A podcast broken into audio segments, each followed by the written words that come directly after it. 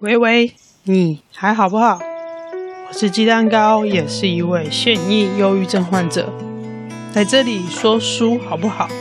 我会跟你聊聊一位忧郁症患者大休息的阅读日常。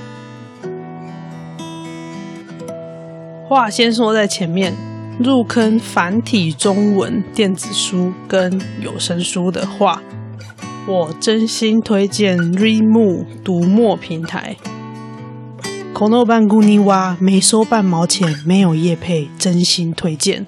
当然，如果 Readmoo 读墨之后要找鸡蛋糕业配，我也是很乐意啦。Hello，李刘北，我是鸡蛋糕，我就是这。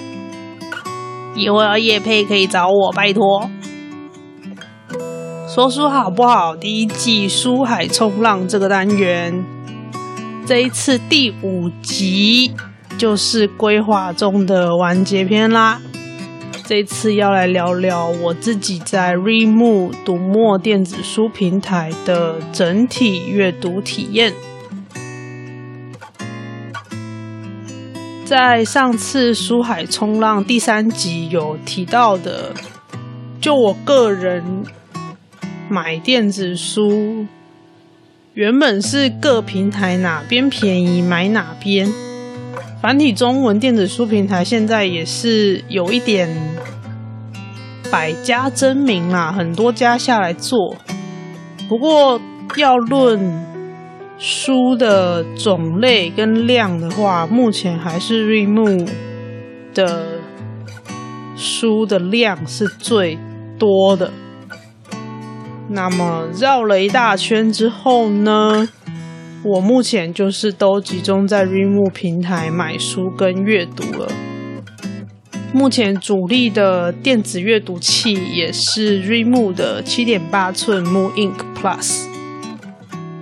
在有折扣的情况下，我觉得单本书差价几十元换得的阅读体验是。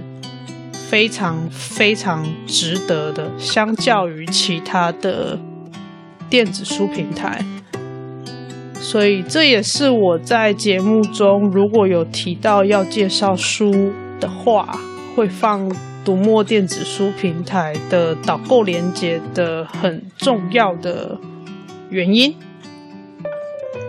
那么，究竟让我决定固定单一平台消费的阅读体验有哪些关键因素呢？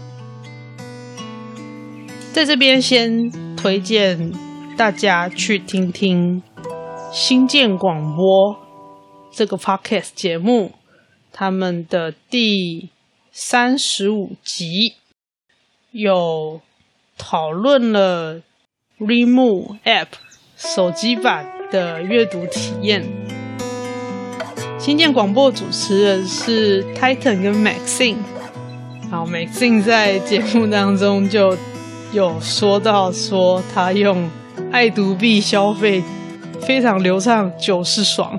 虽然不知不觉中花了更多钱，推荐大家去听那一集。那他们那一集是访问了读墨的创办人庞文珍女士，然后也讨论了非常多电子书的愿景，还有纸本书是不是会被取代的问题。我觉得还蛮值得一听的那一次访谈。连接我会放在 show notes 里面，大家可以去听。那我就来说说我在读墨电子书平台的阅读体验。我分两个部分来讲好了，一个是他们的网页版，一个是他们的 app 的部分。首先呢，跟其他的繁体中文电子书平台比起来，读墨的网页设计就非常的友善。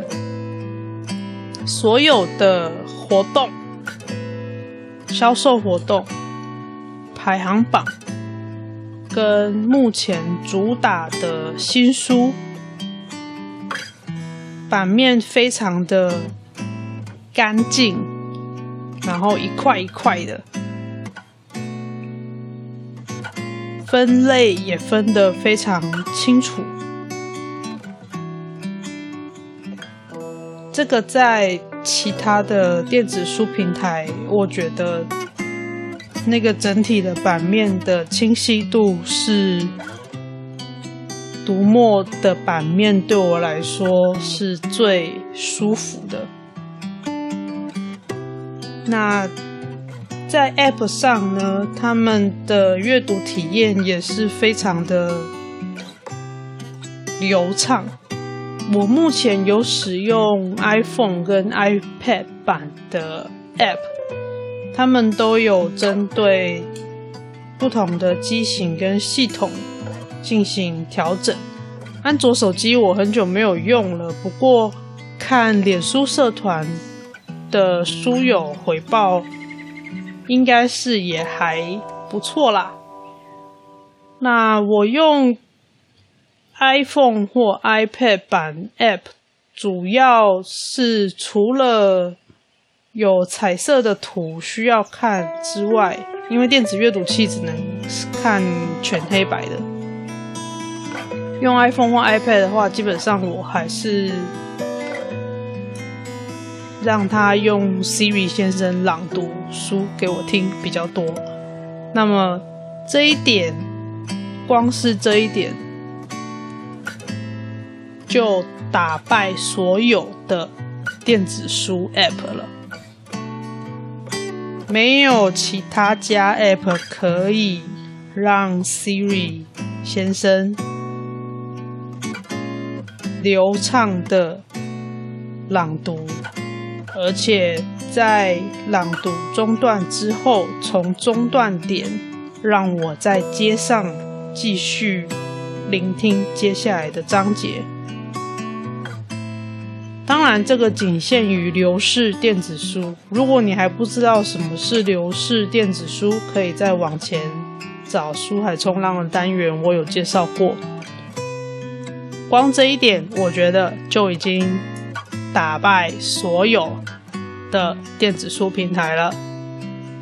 以我这个听书的需求来说。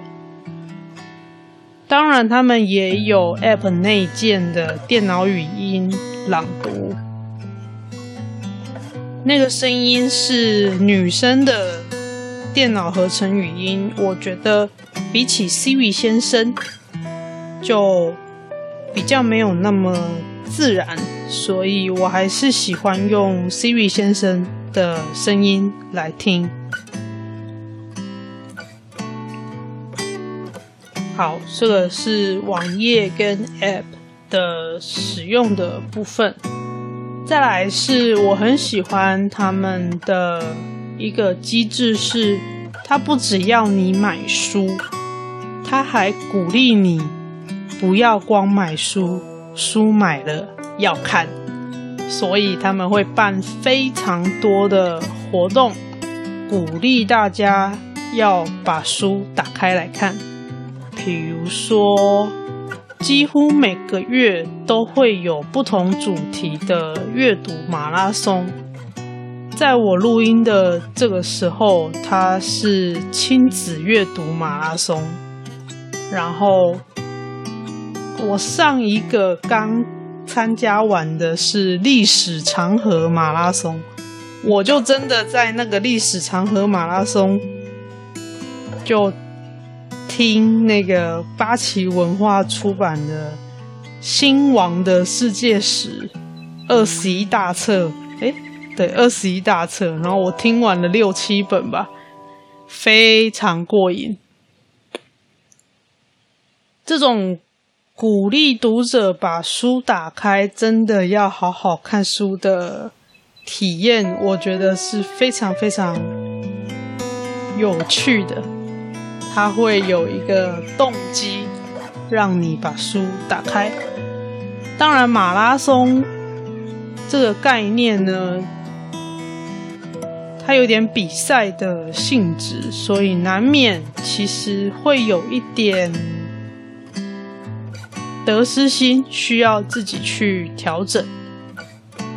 我后来其实就是让自己收集到累积时数的徽章，其实就可以了。大概其实每天听个两三个小时的书，差不多就可以在一个多月的时间内把那个活动的徽章都有收集到。他们的徽章真的超级可爱的。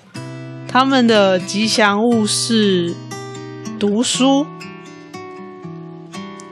谐音哦，读是出生之读，不畏虎的那个读，所以它是一只牛。然后书就是大书的书，读书。然后有的时候读书就会在那个徽章或者是在活动页面各处乱入。包括我现在电子阅读器待机的画面也是读书，然后躺着拿着书看睡着的样子。我觉得他们这只吉祥物真的超级可爱的。至于买书折扣有什么技巧呢？基本上，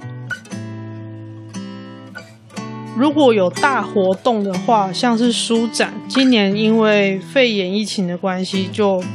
停办了，没有书展，但是有的时候他们也会突然的有那个快闪的活动，就是三本以上七五折的活动，这应该是读墨平台最便宜、最低的折扣了，七五折。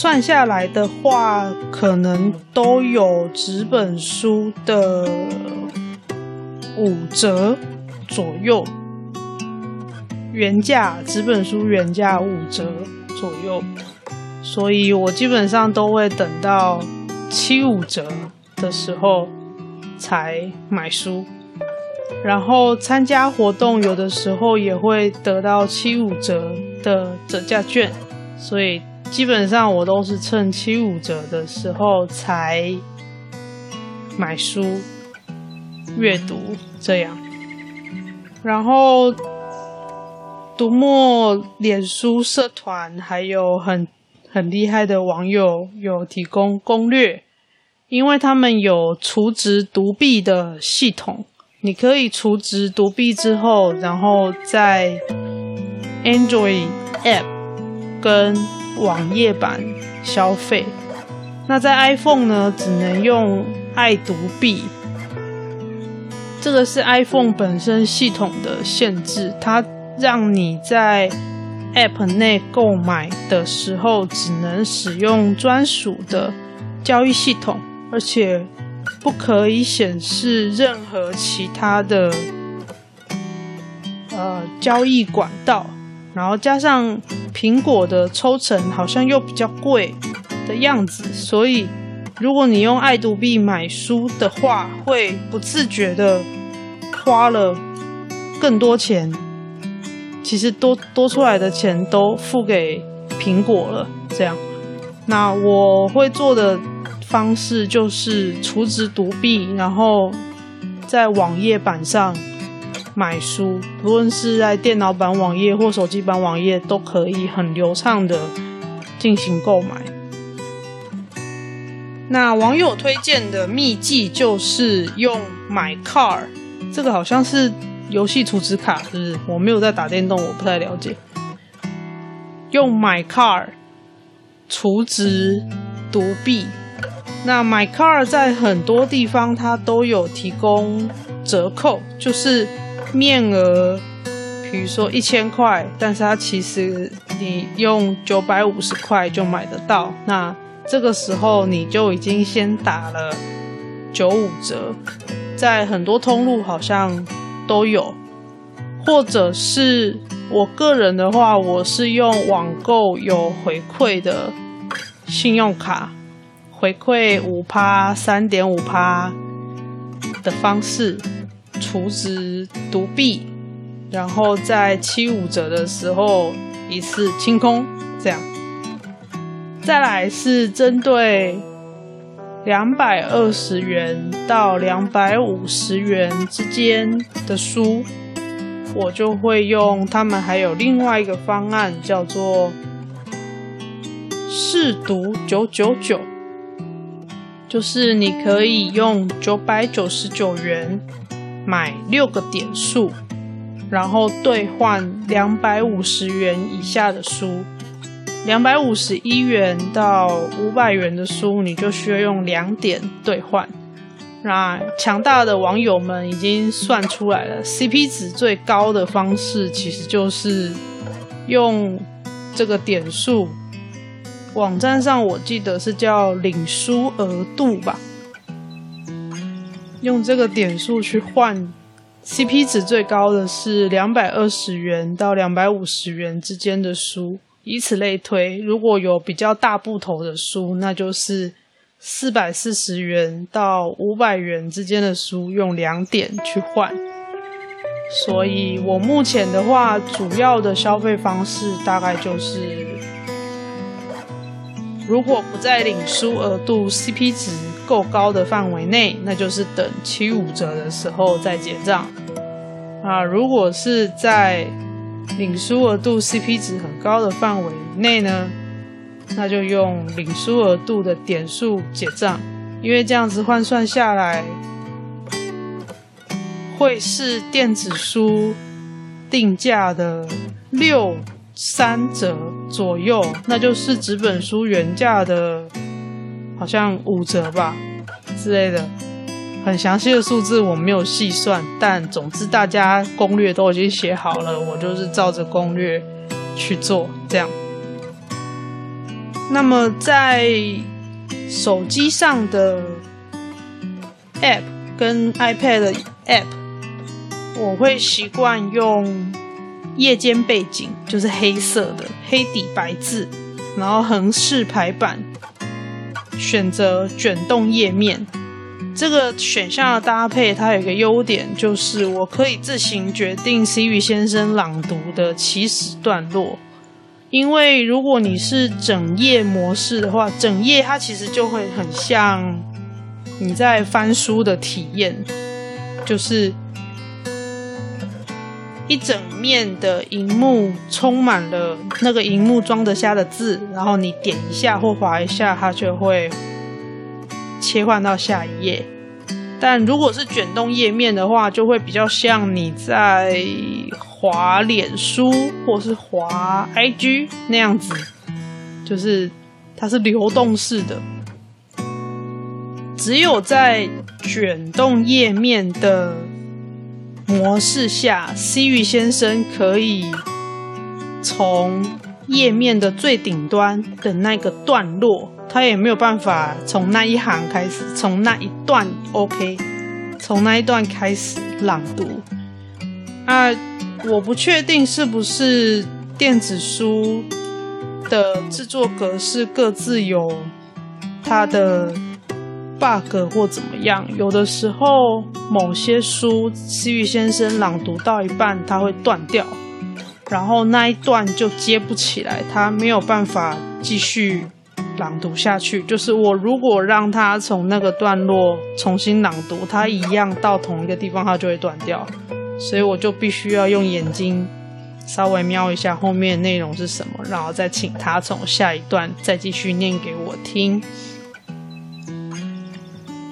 基本上我是非常非常依赖电子书的朗读功能的，到目前为止。我已经可以开始看篇幅不太大的青少年小说，在电子书阅读器上面，然后把文字调大一点，行距调大一点。我有发现，在这样的情况下，文字比较不会飘来飘去、扭来扭去，然后也可以看得懂。文字的内容，除此之外的书，包括我刚刚说我参加什么历史长河马拉松那种大部头的历史书，我全部都是用听的。顺便推荐就是，我不知道前面的集数有没有提过了，就是如果你是用 iOS 系统的话，我推荐你进系统设定，把 Siri 的朗读音呢全部改成男生的声音，听起来真的很舒服，而且它的声音非常的，我不知道是不是调教过的关系，就是。我之前听一本小说，然后那个男主角就是就骂，就是车干妖就对了，然后他就骂干，然后怎样怎样怎样怎样，然后想，然后我就嗯，然后就看了一下原文，他是写干干什么的干，结果 Siri 先生念的干还长音，我觉得。真是不错，蛮本土化的，跟我平常骂这个字的时候一模一样，很不错，Siri 先生。如果需要长时间用眼睛阅读的话，我就是用电子书阅读器啦。那电子书阅读器呢，它使用的是 E Ink，E 就 A B C D E 的那个 E，Ink 就墨水那个 Ink。E-ink 电子电子纸荧幕，电子纸荧幕其实你就可以把它想成，它其实就跟纸一样，只是它需要吃电。但是它吃电的时候，也只有在切换页面的时候需要吃电。也就是说，如果你今天是固定画面在阅读的时候，它是不耗电的。然后电子纸跟平常的纸一样，它是不会发光的，所以它需要环境的光源照到纸上面反光，才看得到字。那当然，现在的很多阅读器也都有设计了环境光、前台光，我不知道那个要怎么形容，就是。总之有灯光可以开，那那个光也比手机的 LED 灯来得柔和一些，但我觉得这样子保护眼睛的功能稍微就打了一点折扣了。基本上还是使用自然环境光，然后阅读器不开灯的情况下阅读，基本上它的。眼睛疲劳程度就跟你读纸本书是一样的了。那电子书、电子纸详细的技术原理，有兴趣的人再自己去 Google。基本上现在电子纸大厂好像都在台湾的样子，台湾 Number One。然后在我录这一集之前，我刚好听到另外一个 podcast 节目，叫做《破水桶》，他们蛮有趣的，就是会分享很多微知识内容，还有台湾历史的内容。因为我是个历史宅，所以我还蛮喜欢听这些历史故事的。我有准时收听他们的节目。那他们在《水桶爱开箱》第二集说了防疫居家隔离神器阅读器，让你宅着也能买书。他们介绍的是另外一家的电子书阅读器，叫 Kobo，K-O-B-O。因为它是外商哦，所以其实我觉得整体的阅读体验呢。比起 Remo 就是差了一大截，虽然他们家的折扣真的非常多，然后如果你搭配了他们家的乐天信用卡的话，买书真的是非常非常非常便宜，然后还有每周都有固定的每天的九十九元书单。曾经我也下手了几本九十九元书单，但是他们家的 App 真的是太难用了，真的很不好用。然后搜寻功能也一直做得很烂，推荐相关书单也推荐的很奇怪，所以我很快就弃坑了。哦，对，然后因为它是国外网站，所以如果你是刷信用卡网购的话，是会被收一点五趴的手续费的哦。所以要记得，如果你要用 Kobo 平台的话，你就要找回馈超过一点五趴的，不然你就要多付那个国外交易的手续费。有兴趣的话，可以再去听他们那一集破水桶的那一集。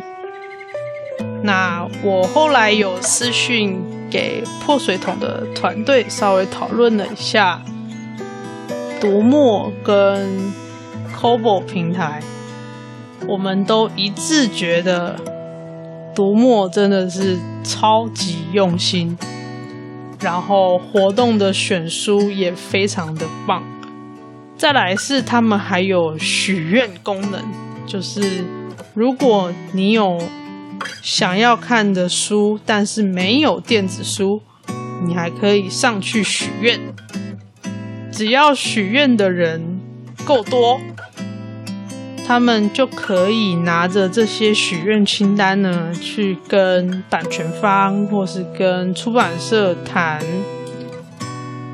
制作电子书，那当然这个中间就牵涉到很多版权问题跟技术问题。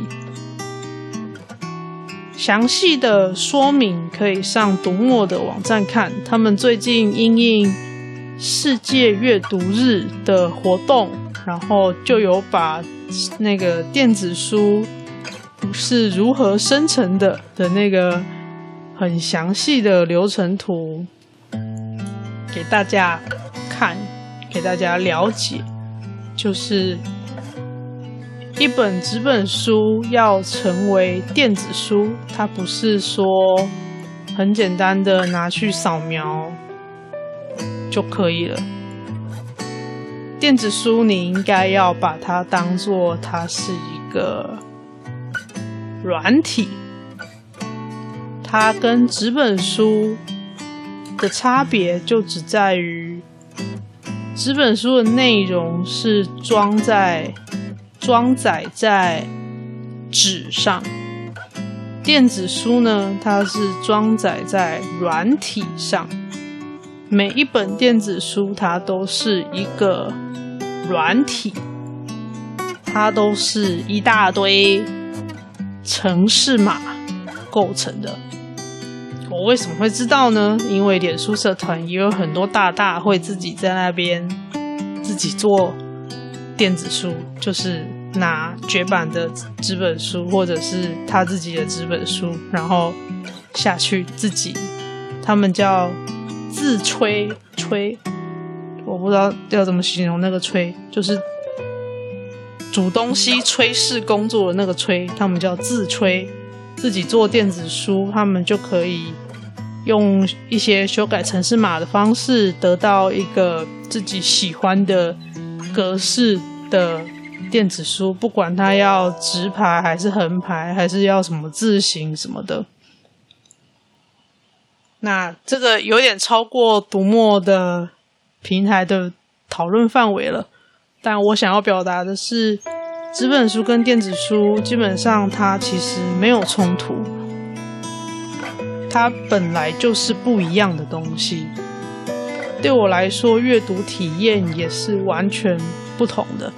你可以把纸本书当做它是一个实体的知识载体，电子书它就是一个软体。那当然，实体载体跟软体能够做到的事情。就完全不一样啊，就是这样。好了，我刚刚看一下我的读墨电子书柜呢，我已经累计达到了一千多本书了。不过中间有很多是那个免费领取的书，不是全部都用买的。当然，我不得不承认，我的生活费很多。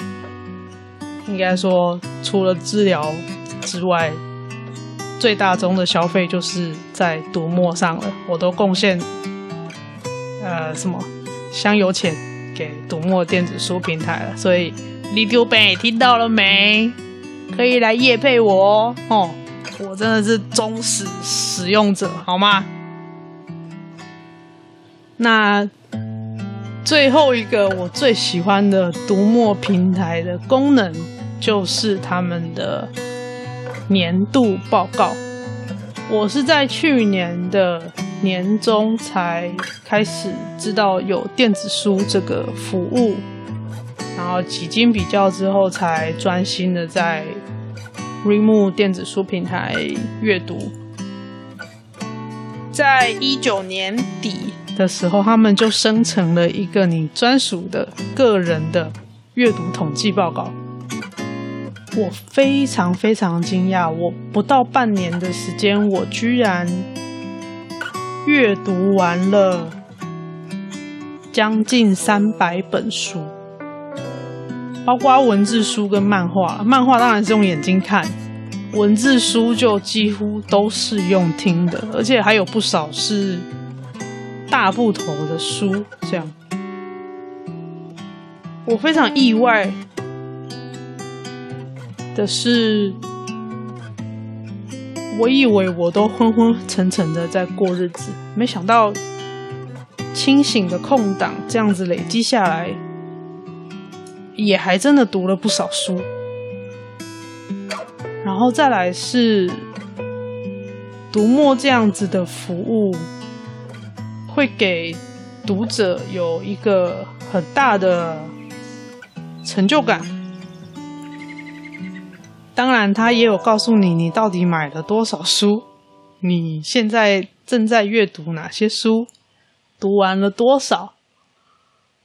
我觉得这些统计报告的诠释本身，会让阅读这件事情变成非常的有趣。你需要坚持一整年，然后得到这一份报告。哦然后再来是他们的阅读系统上会帮你统计每天的阅读时数，然后电子书上可以划线嘛，它也会帮你统计划线的次数。再来是你给这本书评价评星星，你评了几次星星的次数。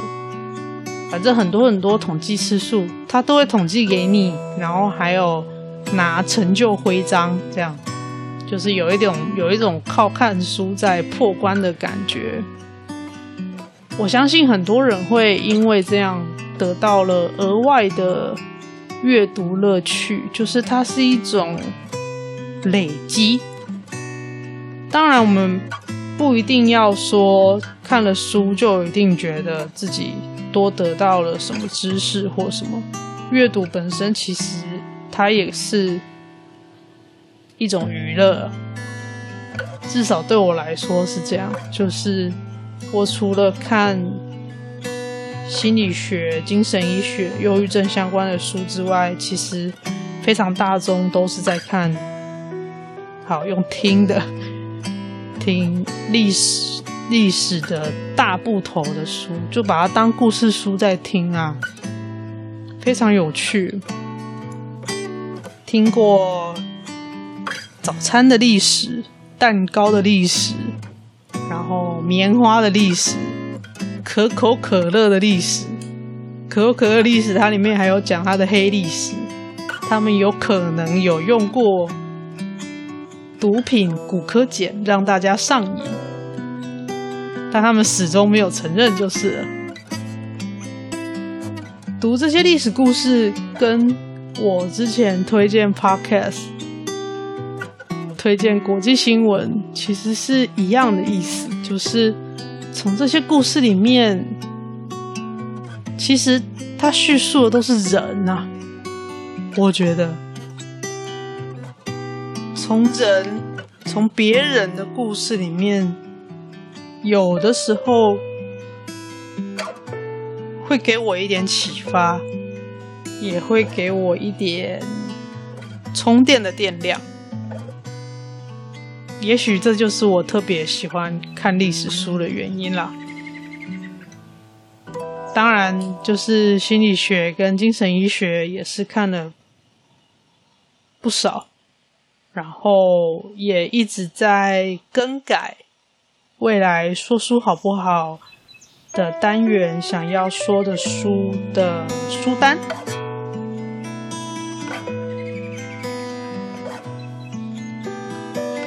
那么这次说书好不好？我想要跟你分享的就是我整体的电子书阅读的心得，还有我最喜欢的读墨电子书平台的这些功能，我非常推荐大家去注册，然后使用看看。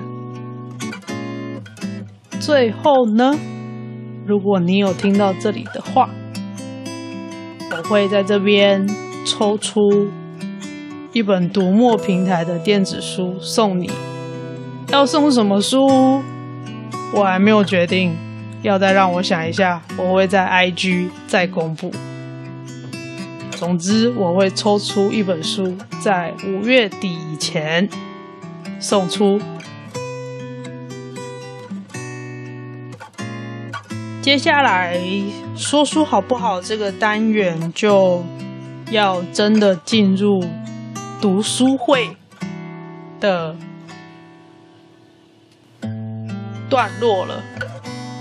我们真的要开始读书了。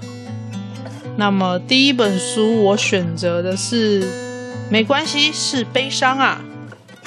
它的原文书名是。It's okay that you are not OK。我比较喜欢原文的书名，它的双关的意涵比较深，比较有意境。那这本书，它是一位心理师，他在写如何走出意外丧偶的冲击。他靠自己的专业摸索，整理出一套方法，来走出这样子意外的重大的失去的悲伤。我在小玉好不好的单元里有曾经讲过，就是面对突如其来的重大失去，如果你的压力没有办法。适当排解的话，是非常非常容易被小玉乱入的。所以，我想选这本书当做读书会书单的第一本书，会是一个不错的开始。电子书跟纸本书连接，我都会放在 Show Notes 节目笔记里面。有时间的话，你就可以先去找来看喽。那。他在写作的时候，因为他有考量到，如果是正处于悲伤的人，可能会跟我之前一样，就是会有语句的理解跟阅读上的困难，所以他在写作上，他有特别的去考量语句的长度跟排版，让。每一个段落不会太长，每一句句子的长度也不长，然后让内容的叙述也非常的浅显好懂，篇幅也不算太长，所以我想，既然让我。得到忧郁症的最后一根稻草是我阿嬷的离开，这样子重大的悲伤，加上他的这本书的叙事风格，我想当做正式读书会单元的第一本书，应该很适合。我已经看完了，然后我会慢慢的把各个单元做起来，等到我完全把所有的说书单元都做完之后，我才会陆续上架。所以到时候这本书说书的上架时间，就等我制作完之后，会再跟大家公布。那在这段空档期间，大家就可以先去找这本书来看看喽。还有另外一本相关的是叫做《拥抱选项 B》，Option B，它是那个。Facebook 执行长雪柔，雪柔，我只记得她的名字叫雪柔，大家可以再去找看看。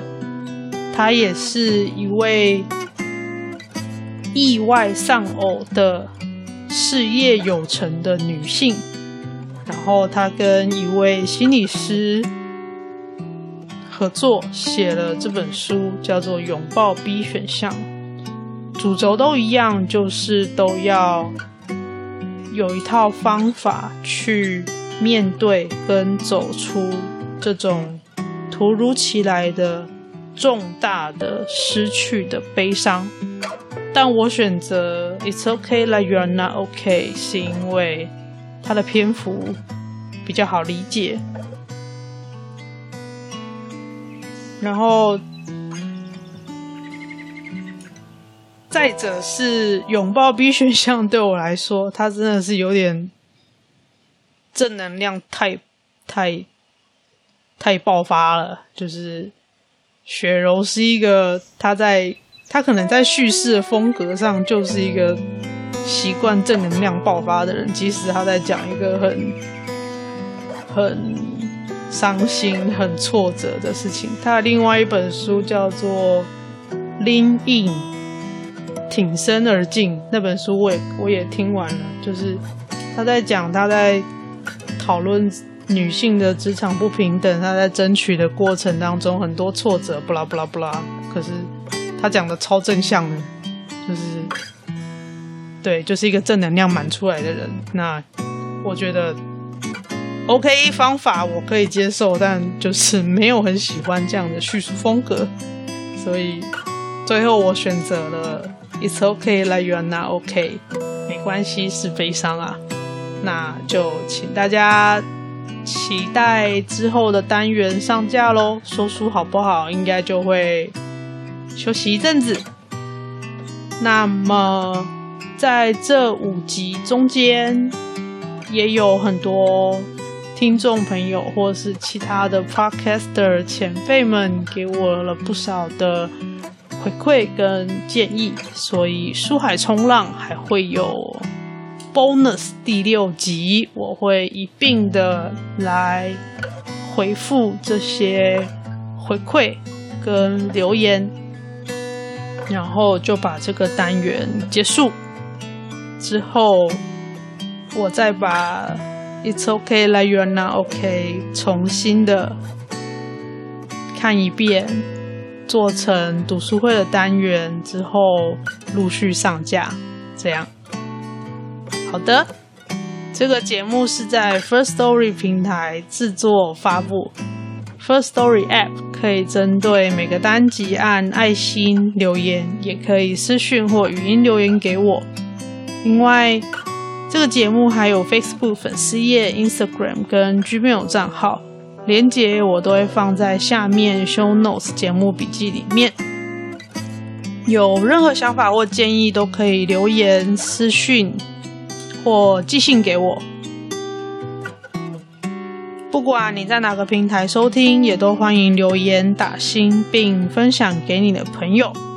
但是如果你留言超过三五天发现我都没有回复的话有可能是那个平台我没有用到。